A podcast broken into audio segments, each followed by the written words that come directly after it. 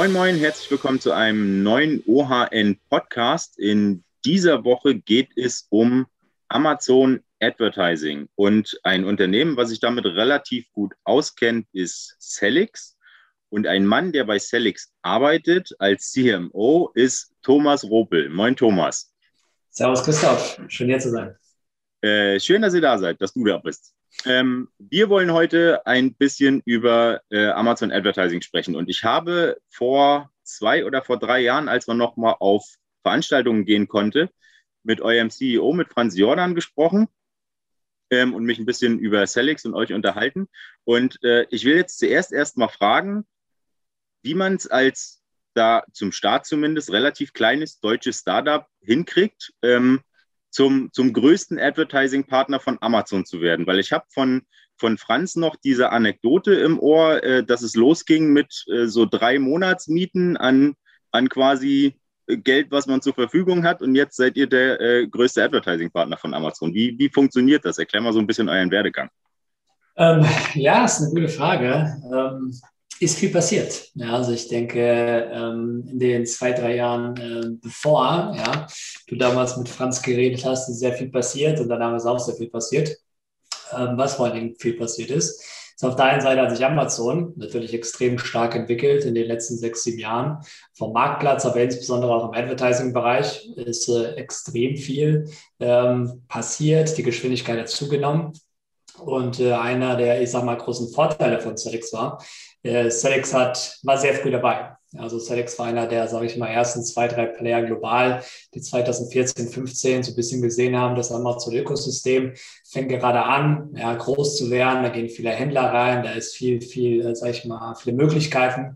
Ja, und wir sind erst gerade ganz am Anfang von der, von der Bewegung und ähm, da sind wir dann mit damals schon quasi reingegangen und sind dann letztlich eigentlich mit Amazon da mitgewachsen. Ja, und sind da äh, mit dem Markt mitgewachsen ähm, und haben da halt immer versucht, ja, sehr, sehr weit vorne dabei zu sein, einfach zu schauen, was sind die neuesten Innovationen und wie können wir es auch schaffen, dass diese Innovation, die Amazon einfach in den Markt treibt, dass die so viele Brands wie möglich und auch Agenturen einfach nutzen können.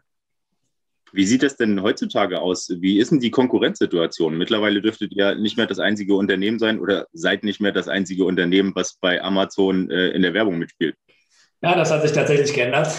Also die äh, guten alten Zeiten von 2014 bis 2016, wo da ähm, auf der einen Seite war damals der, der ganze Bereich noch nicht so groß, aber klar, die Konkurrenz war auch noch nicht äh, so riesig zu jener Zeit. Das hat sich natürlich in den letzten sechs, sieben Jahren geändert. Mittlerweile gibt es da äh, Dutzende, wenn nicht Hunderte verschiedenste ähm, quasi Firmen, die irgendwas ne, aus verschiedensten Richtungen mit Amazon machen, aber auch natürlich viele, viele davon mit Amazon Advertising.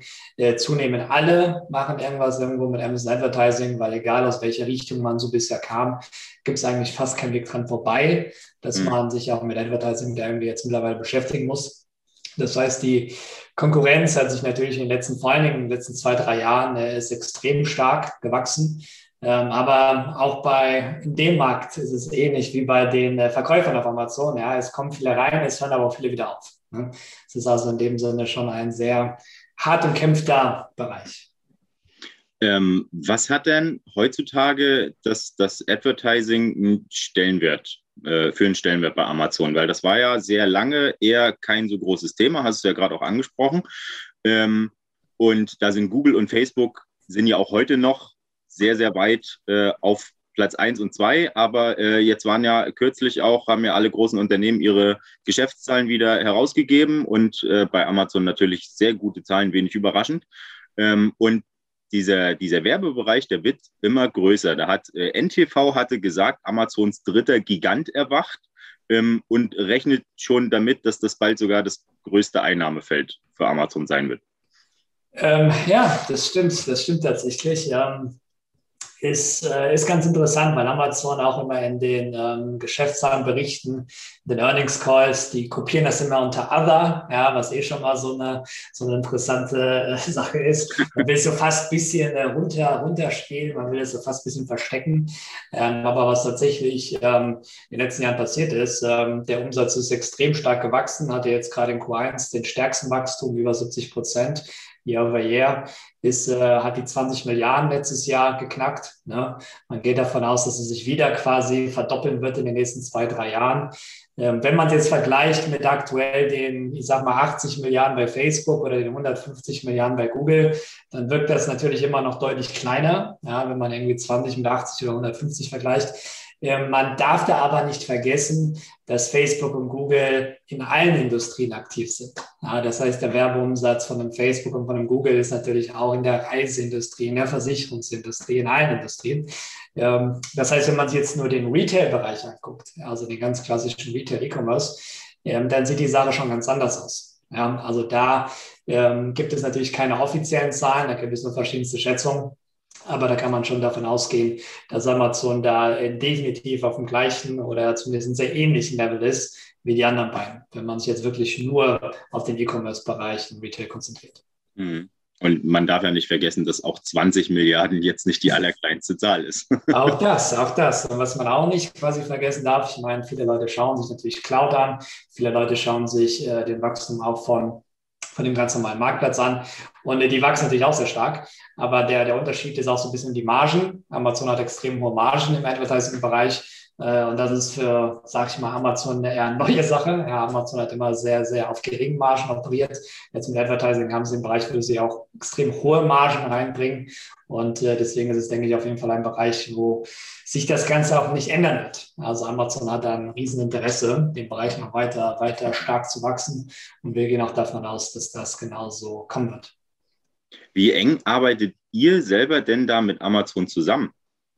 Ziemlich eng. Ja, also ich denke, bei, bei den ganzen Sachen, ähm, die passieren, ist es natürlich von großem Vorteil, mit Amazon zusammenzuarbeiten, dass man einfach weiß und ein bisschen versteht, was sind die nächsten Sachen, die gelauncht werden, die nächsten Formate, die nächsten Optimierungsstrategien, die nächsten Reports, die nächsten Datenquellen und so weiter.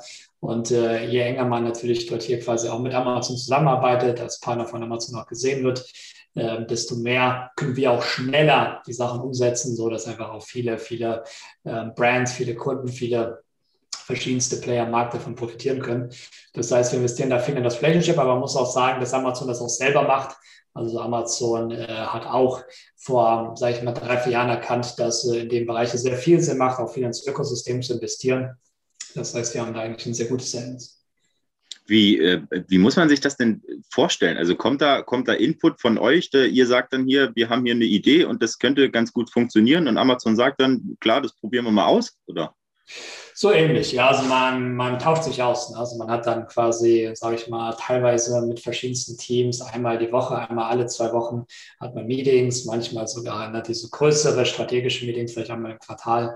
Und äh, da werden verschiedenste Bereiche äh, besprochen. Ja. Und äh, da teilen wir natürlich unsere, unsere Gedanken mit, auch das Feedback, das wir vom Markt hören, ja, wo einfach noch viele Möglichkeiten sind, das Ganze zu verbessern. Wenn jetzt quasi eine große Nachfrage ist nach irgendwelchen neuen Formaten oder neuen Zahlen, die einfach dort sehr hilfreich wären, dann teilen wir das und kriegen auf der anderen Seite natürlich auch von Amazon dann, ähm, sage ich mal, Zugang zu Sachen, die getestet werden, wo auch Feedback gesucht wird mhm. und versuchen da schon wirklich sehr eng miteinander zusammenzuarbeiten. Jetzt befinden wir uns immer noch in äh, dieser Corona-Krise. Seit einer Weile. Wir hoffen alle, dass das jetzt nicht mehr so wahnsinnig lange dauert. Und diese Krise, die Pandemie hat so ziemlich alles betroffen, womit wir zu tun haben, ob das Privatleben, Arbeit etc. ist.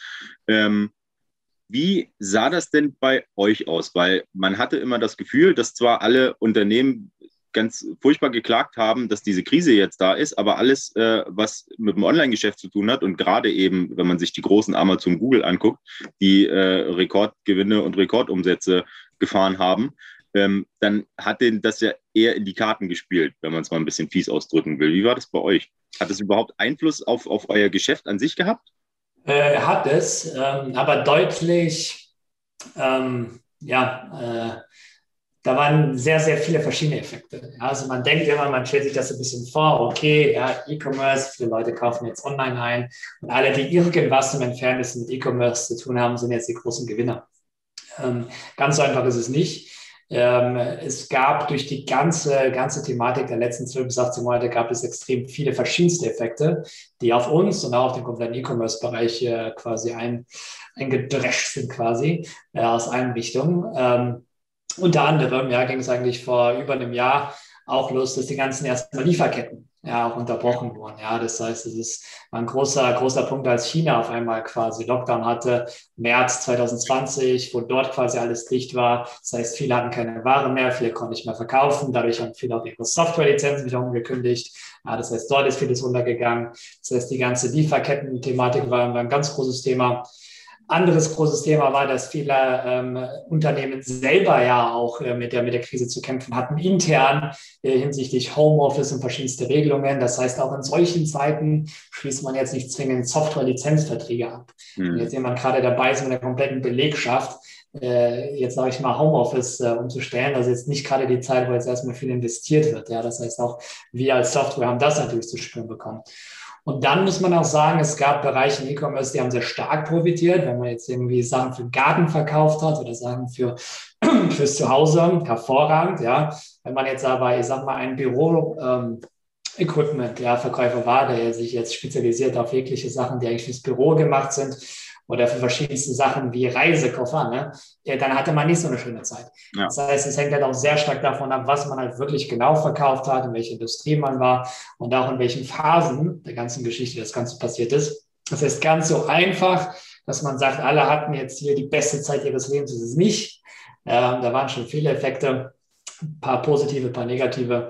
Und für uns jetzt als Firma war es, sage ich mal, schon positiv, aber jetzt nicht so positiv wie für Amazon, ja, in dem Sinne, mhm. ne, sondern da gab es schon deutlich mehr, mehr, mehr Effekte.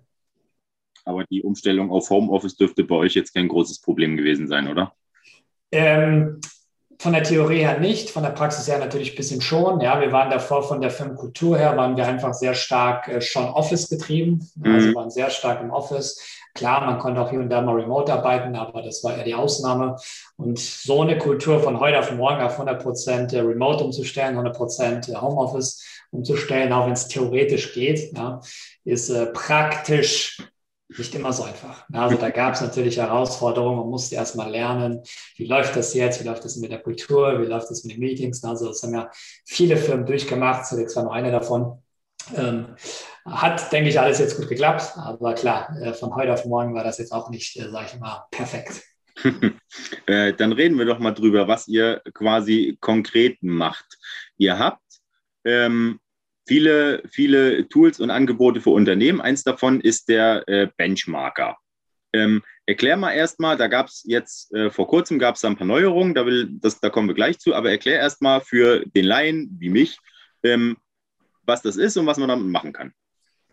Gerne. Ja, ähm, also ich selber, ähm, muss man vielleicht einmal kurz zu erwähnen, bin jetzt im Advertising-Bereich nicht erst seit Amazon, ich bin seit über 15 Jahren, sage ich mal, eben im Advertising-Bereich, habe auch über 10 Jahre oder knapp, knapp 10 Jahre bei Google gearbeitet und ähm, habe mich einfach im Lauf der letzten 15 Jahre wirklich mit Tausenden von verschiedensten ähm, ja, Advertising Accounts, sage ich mal, beschäftigt, ja, mit den verschiedensten Formaten, mit den verschiedensten Problemen. Und äh, ein Grundproblem, was es eigentlich immer ja, im Werbebereich gibt, ist eigentlich zu verstehen, wie ist man gerade im Vergleich zum Wettbewerb, ja, oder im Vergleich zur Industrie. Und warum ist das wichtig? Weil nur dann kann man eigentlich so wirklich bestimmte Zahlen interpretieren, wo man einfach sieht, ist das jetzt gut, ist das jetzt schlecht, habe ich da noch viel Potenzial, habe ich da jetzt nicht viel Potenzial, bin ich da vielleicht schon der Beste ne? oder, oder bin ich da eigentlich ja der Schlechteste. Und im Amazon-Bereich gibt es da letztlich, sage ich mal, so die ganz klassischen wichtigen, wie ich immer sage, ähm, Flagship-KPIs. Ja, wenn man diese Zahlen versteht, wenn man auch versteht, wie gut oder schlecht man in diesen ist, dann kann man eigentlich sehr, sehr, sehr gezielt sich auf die wichtigsten Sachen fokussieren. Und das sind dann halt eben Zahlen wie die Conversion Rate, das sind Zahlen wie der CPC, das sind Zahlen wie die Click-Through-Rate, die Wahrscheinlichkeit, dass jemand auf die Anzeigen klickt. Ähm, und letztlich auch A-Cost, das heißt die Profitabilität, wie viel man letztlich zahlt, um einen Dollar zu generieren. Und wenn man jetzt für diese vier großen Zahlen versteht, wie performe ich jetzt hier mit anderen, die ähnliche Produkte irgendwo irgendwo verkaufen, äh, dann weiß ich einfach selber, okay, ja, dann muss ich mich vielleicht irgendwie auf meine Bilder fokussieren oder ich muss mich auf meinen Preis fokussieren oder ich muss schauen, dass ich mein Produkt noch besser darstelle oder ich muss irgendwie gucken, dass ich doch noch quasi andere Zielgruppen erreiche. Und all das kann ich halt ableiten, wenn ich verstehe, wie ich im Vergleich zu, zu anderen bin.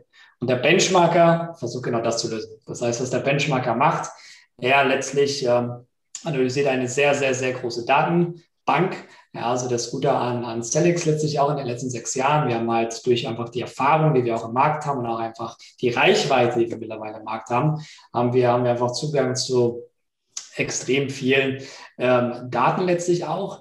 Und äh, was wir haben intern, wir haben verschiedene Data Scientists und machen verschiedenste Studien mit den Daten und verschiedenste, sage ich mal, Recherchen. Und eine der Sachen, die wir dort einmal gemacht haben, ist einfach Benchmarks dann zu berechnen auf, auf statistischen Modellen. Und da kommen auch ein paar verschiedene andere Faktoren mit rein, wo wir einfach sehr präzise abschätzen können, dass wenn man jetzt beispielsweise Mäuse, Computermäuse in Deutschland verkauft. Was sind da eigentlich so die normalen Ranges, dass man in den verschiedensten Metriken hier erwarten sollte? Und äh, der Benchmarker testet jetzt dann genau, wenn man Mäuse verkauft, okay, ja, wie, wie performe ich hier? Und sagt dir, okay, hier hast du wahrscheinlich Probleme, darauf solltest du dich am ehesten fokussieren. Das klingt jetzt auch nach äh, einem, einem Tool, einem Projekt, was man nicht mal nebenbei macht. Ähm, wieso bietet ihr denn eigentlich kostenlos an? Der ist ja bei euch kostenlos kann man diesen, also zumindest das Tool, den Benchmarker, kann man ja kostenlos nutzen, richtig? Ja, ist, äh, ist eine gute Frage. Ja. Ähm, da sind wir auch immer, immer aktiv ja, am, am Diskutieren. Der ist tatsächlich aktuell äh, kostenlos. Und ja, der, der Grund, warum wir es kostenlos gestartet haben, ist, ähm, die, die Grundidee war einfach hier einen großen Mehrwert für die Community auch irgendwas zu liefern.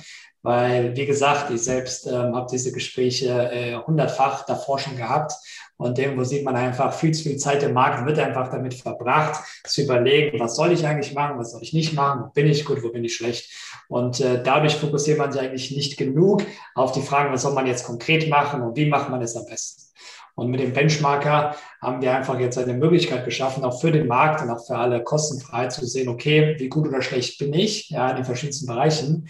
Und ähm, die Lösungen, klar, die Lösung kann man mit Celix machen, mit unserer eigentlichen Software, die dann auch Geld kostet. Die kann man natürlich auch anders machen. Also einfach hier in dem Sinne einen großen Mehrwert versuchen zu stiften für den Markt, dass man einfach genauer weiß, mit was konkret sollte man sich eigentlich am ehesten beschäftigen und nicht zu lange, ja, so ein bisschen im Limbo links und rechts, nicht genau weiß, in welche Richtung es eigentlich gehen soll. Ähm, kürzlich habt ihr dem Benchmarker neue äh, Funktionen hinzugefügt und unter anderem habt ihr den um, und ich fand die Zahl krass, ehrlich gesagt, um 20.000 Produktkategorien erweitert. Ich wusste gar nicht, dass es bei Amazon so viele Produktkategorien gibt. Ähm, was, was bringt mir das denn jetzt, wenn ich den nutze? Beziehungsweise, also, wie viele Produktkategorien gibt es überhaupt bei Amazon? Ähm, ja, viele tatsächlich. Ähm, die 20.000 kommen aus zwei Faktoren zusammen. Zum einen ähm, ist der Benchmarker aktuell über neun Marktplätze. Ja, das heißt, in jedem Marktplatz haben wir so ungefähr, ähm, ich sag mal, zwei bis 5.000, abhängig wie groß der, der Marktplatz ist, ne, auch mal weniger. Ähm, das heißt, die 20.000 sind schon aggregiert über die verschiedenen Marktplätze ähm, weil auch die unterschiedlich sind. Ja, das heißt, die Kategorien in Spanien sind teilweise anders als in Deutschland oder in Mexiko oder in den USA. Das heißt, das ist die eine Sache. Also die, ähm, die, Amazon, die Amazon-Marktplätze in den verschiedenen Ländern. Genau, ja. genau. Also Amazon ist aktiv in 18 Marktplätzen und alle diese 18 Marktplätze haben eigentlich auch unterschiedliche, ich sag mal, Kategorien ja, und Logiken in den Kategorien, die sich schon sehr stark auch auf das verschiedenste Nutzerverhalten in dem Markt im Laufe der Jahre spezialisiert haben. Und die Grundidee von der Kategorisierung zunächst ist erstmal, dass äh, wenn, ja, wie gesagt, zurück zum Beispiel, ich, ich verkaufe, äh, verkaufe eine Computermaus, ja, das ist mein Hauptprodukt. Und äh, wenn ich jetzt aber ähm, mich vergleiche im Hauptkategoriebereich Electronics, ja, dann sind die Zahlen, die ich mir dort so anschaue, dann nur so halb aussagekräftig, weil ich vergleiche mich dann mit allen Sachen in Electronics. Mhm. Das fängt dann an mit Keyboards, das fängt dann an mit Monitoren, das fängt aber auch letztlich an mit Staubsaugern, ja, oder mit Drohnen, ja, und mit allen möglichen Sachen. Und ähm, wenn ich mir jetzt bestimmte Metriken angucke, dann sind die dann zwar noch hilfreich, ja, aber nicht mehr so super hilfreich, weil einfach verschiedenste Nutzerverhalten und auch die, die Lifetime, ja, die Lifetime Journey und der Customer Lifetime Value, ja, bei Mäusen ist komplett anders, als wenn man sich einen PC kauft. Und auch einfach die Recherche ist eine ganz andere. Und das heißt, je genauer wir wirklich die Produktkategorie bestimmen können und auch runterbrechen können, desto besser letztlich dann eben auch der Benchmark. Ja, also wenn man, wie gesagt, ne, eine, Computermaus sollte man im besten Fall mit anderen kleinen Geräten ja, um den PC herum vergleichen. Also mit einer Tastatur geht das schon noch, ja. Aber zum Beispiel der Rechercheprozess für einen kompletten PC ist ein ganz anderer als für eine Computermaus. Und aus Grund dessen muss man da schon so granular wie möglich reingehen. Problem natürlich, wenn man granularer reingehen will, man braucht mehr Daten, ja, weil sonst quasi kommt man nicht letztlich zu, zu sehr ähm, guten Ergebnissen. Und wenn man diese Daten nicht hat, gibt es natürlich auch noch verschiedenste Sachen mit äh, Machine Learning, mit Data Science, mit verschiedenen statistischen Modellen, die man machen kann, um das so halbwegs abzuschätzen. Aber auch dort braucht man zumindest eine gewisse Grundmenge. Und was wir in dem Benchmarker gemacht haben, ist, wir haben einfach alles zusammengenommen. Wir haben verschiedenste Modelle drüber laufen lassen und haben dann einfach versucht, eine so große Abdeckung wie möglich, die aber immer noch statistischen Bedingungen standhält, ähm, zu erstellen, so dass man, wenn man jetzt eine Computermaus verkauft, ja, dass man sie wirklich mit Tastaturen und Computermäusen vergleichen kann und nicht mit jetzt in dem Sinne PCs zum Beispiel. Mhm. Apropos Daten, ihr braucht dafür eine ganze Menge Daten. Ähm, wie, wie kommt ihr daran? Sagt ihr zu Amazon, wir brauchen mal das und das und gebt uns das mal oder wie läuft das? Da gibt es verschiedenste, also es gibt verschiedenste Datenquellen, die letztlich, die letztlich hier quasi dafür genutzt werden. Wie gesagt, diese Modelle zu bauen, ja, die sind auch nicht so ganz einfach, erfordert es schon eine verschiedenste Kombi. Aber eine der Hauptsachen ist das, was ich anfangs erwähnt hatte, sind die Studien, die wir machen an den Daten, die wir direkt halt haben. Wie gesagt, Selex ist letztlich ein sehr großer Player am Markt. Ähm, über Select läuft eine sehr, sehr, sehr große Menge an, ich sag mal, auch Verkäufen auf Amazon. Insgesamt hatten wir letztes Jahr über zweieinhalb Milliarden, ja, die erwirtschaftet wurden, allein über quasi Amazon Werbung auf dem Amazon Marktplatz. Ähm, über rund 200.000 Produkte, die letztlich da quasi irgendwo äh, mit beteiligt waren. Und wenn man die halt komplett anonymisiert, aggregiert und sich dort einfach verschiedenste Dynamiken anguckt, kann man da viele Sachen äh, ableiten. Das ist eine Menge Geld was Sie da eingenommen haben. Was, äh, was steht denn bei euch jetzt auf dem Zettel für, für dieses Jahr und für das, für das kommende Jahr? Auch äh, vor allem jetzt nach dieser Corona-Krise, so sie denn hoffentlich endlich bald vorbei ist.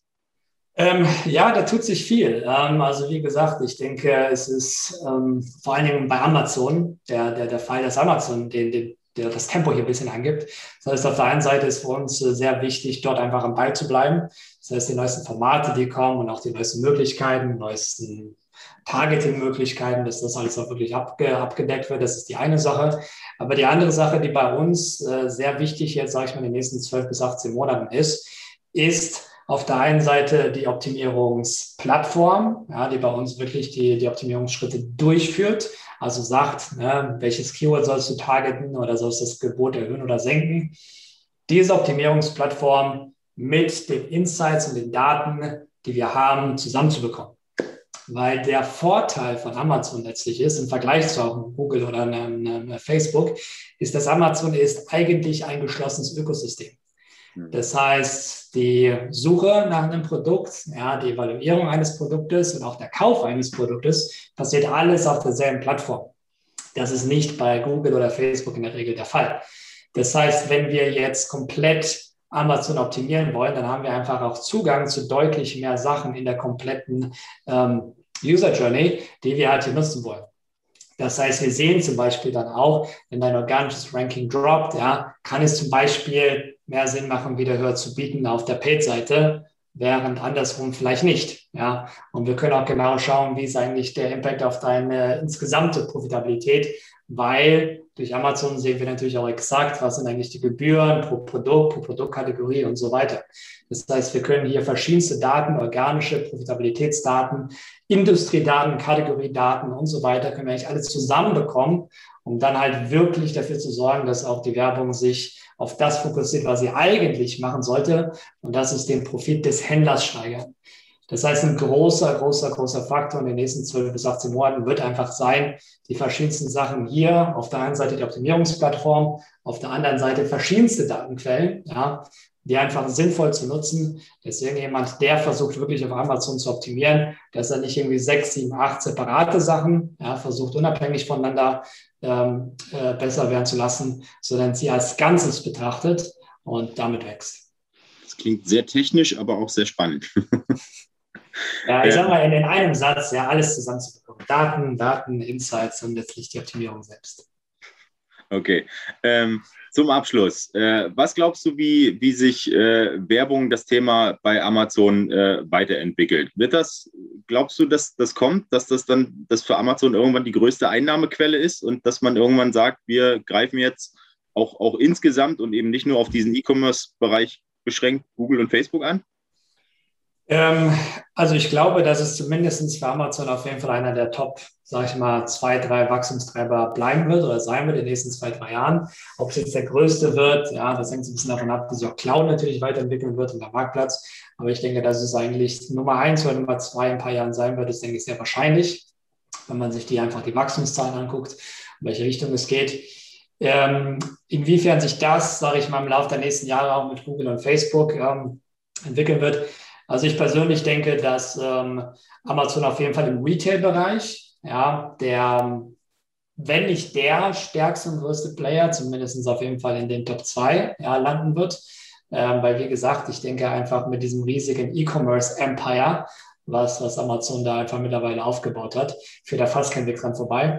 Also ich denke, ähm, von, der, von der Werbeseite her werden sie dort auf jeden Fall entweder der größte oder der zweitgrößte Player sein, sodass eigentlich jeder, der irgendwie im Bereich Retail unterwegs ist, eigentlich kaum noch einen Weg dran vorbeifinden wird. Und das ist dann egal, ob das jetzt auch Werbung auf Amazon selber ist oder ob das jetzt irgendwie bei Twitch ist oder Amazon Prime ist, ja, oder bei Kindle ist. Da kommt letztlich alles zusammen.